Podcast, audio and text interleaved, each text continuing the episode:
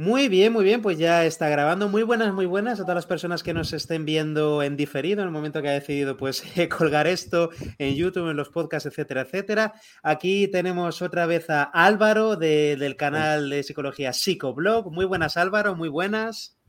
¿Qué tal? Hace tiempo ya que no charlamos, ¿eh? Por mí encantado de volver otra vez a tu canal y además para tocar este tipo de temas que la verdad que son apasionantes, la verdad.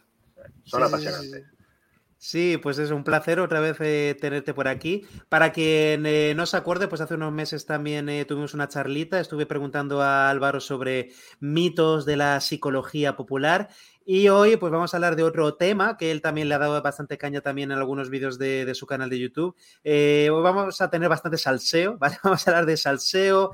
El tema principal es la seducción, ¿vale? La seducción, el ligoteo relaciones, etcétera, etcétera. Y em, todo este tema también sobre cultura de la seducción, eh, mitos sobre la seducción, eh, profesionales, gurús de la seducción, que por ahí hay, un montón de chicha eh, para darle a esto. Y bueno, Álvaro, tú mismo has estado explorando este tema en tu canal de YouTube a lo largo de, los últimos meses.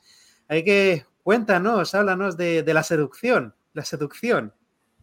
Bueno, como tú has dicho, dice, explorando el tema durante los últimos meses. No, no durante los últimos meses, no, durante los últimos años. Es que eh, cada cierto tiempo siempre salgo, siempre saco alguna nota o algún tema relacionado, porque la verdad que es un tema que a mí personalmente, eh, lo he dicho, me apasiona y además es una parte que la verdad que se debería de tener un poco más de formación, por lo menos un poco de formación formal, pero por lo menos dentro de lo que es el campo de la psicología no se toca mucho, por lo menos de la psicología formal. Es ah. algo que entra más dentro de lo que es el campo quizás de lo que es la propia sexología. Es decir, conozco a sexólogos o a psicólogos sexólogos que sí han entrado mucho más dentro de lo que es el propio mundo, de toda la dimensión de la seducción, que lo que es, bueno, pues el campo más social, o más del fenómeno puramente psicológico, ¿no?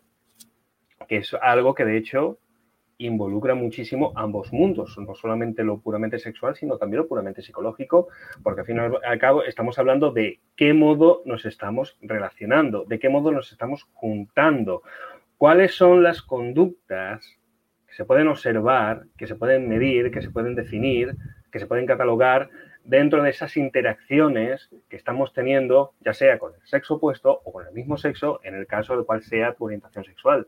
Es algo que no se explora mucho, digamos, a nivel tal, y nos tenemos que buscar las publicaciones, pues bueno, aparte, ¿sabes? Fuera de lo que es lo puramente académico. Y sí, verá, es algo que a mí siempre me atrajo, porque de hecho es uno de los temas que más me gustan dentro de lo que es la propia psicología, ¿no? Relación entre hombres y mujeres. Y justamente en cuanto a la experiencia propia que tengo con la seducción, no es tanto puramente académica, sino que también tiene el origen por lo que es intentar aplicar a uno mismo. Porque vamos a ver, ya que estamos hablando de esto, ¿por qué no te lo vas a aplicar a ti, no? Exacto. Y sí, el origen es, muy sencillo, es decir, casi te podía contar la misma historia que te podía contar a lo mejor cualquier, cualquier coach eh, que intente venderse como alguien que a lo mejor ha, crecido personalmente y ha descubierto la luz. Te lo digo, pues antes, unos tantos de años atrás, pues básicamente era un pringao, ¿sabes? Yo no, manejaba bien esto. Y además, eh, no, manejaba, no manejaba bien porque ya traía de por sí, de base, por eso digo que es una cosa que es importante, que es em, que yo creo que es incluso vital empezar a verla incluso en edades bastante tempranas, por ejemplo, mm. un poco más en instituto, más adolescencia, traía unos esquemas que quizás no eran los más correctos o los más adaptados para, para lo que es el tema del ligoteo, ¿vale?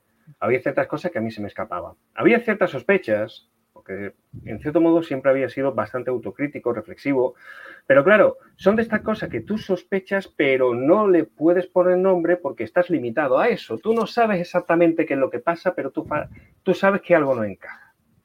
Claro, cuando estás interesado en otra persona eh, sexualmente o románticamente y te empiezas a preguntar, eh, ¿qué, leyes, qué reglas, eh, cómo funciona esto? ¿Cómo funciona esto? Y hay alguna manera que a lo mejor conociendo, entendiendo cómo funciona esto, yo pueda también manipular esto y manipularlo a mi favor?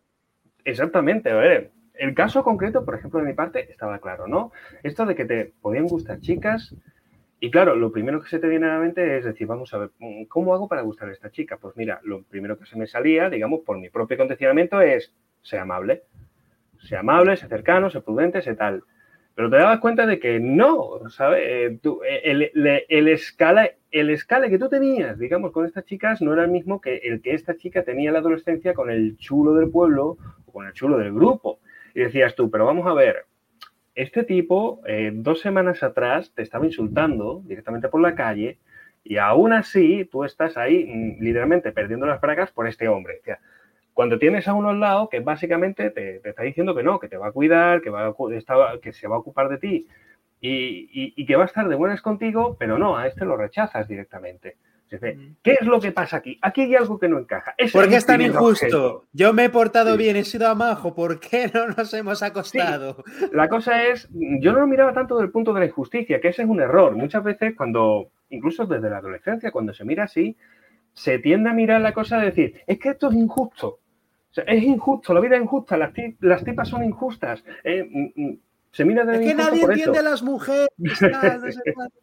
sí, porque, eh, como vuelvo a decir, estamos como muchas veces encerrados en ciertos esquemas que pensamos que es exclusivamente esto lo que existe.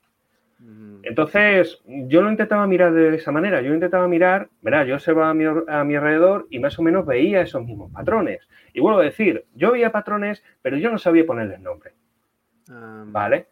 Entonces, cierta resistencia mía seguía estando dentro de lo que es el esquema básico que yo seguía del chico bueno, pero yo observaba todo lo contrario. Entonces intentaba como adaptar lo que yo ya sabía del chico bueno a esto, intentar encontrar un sentido a través de eso. Eh, la solución estaba básicamente en cambiar todos los esquemas, pero volvemos a lo mismo, no tenemos una referencia alternativa. De hecho, hablando con algunos de estos chicos, porque por supuesto si hablabas con las chicas, yo le dije, mira, para hablar de seducción no hables con las chicas, habla mejor con los chicos que te pueden... Porque claro, ellas te van a decir, es lo primero que a ti, te, que tú pienses, dice, vamos a ver, para, para, saber qué es lo que le gustan las chicas, lo mejor que te puede, se te puede ocurrir es que le preguntes a las chicas. Y ellas te van a decir, pues no, no te dicen. al revés, lo máximo que te pueden decir, no. ¿Te está gustando este episodio? Hazte fan desde el botón apoyar del podcast de Nivos. Elige tu aportación y podrás escuchar este y el resto de sus episodios extra. Además, ayudarás a su productor a seguir creando contenido con la misma pasión y dedicación.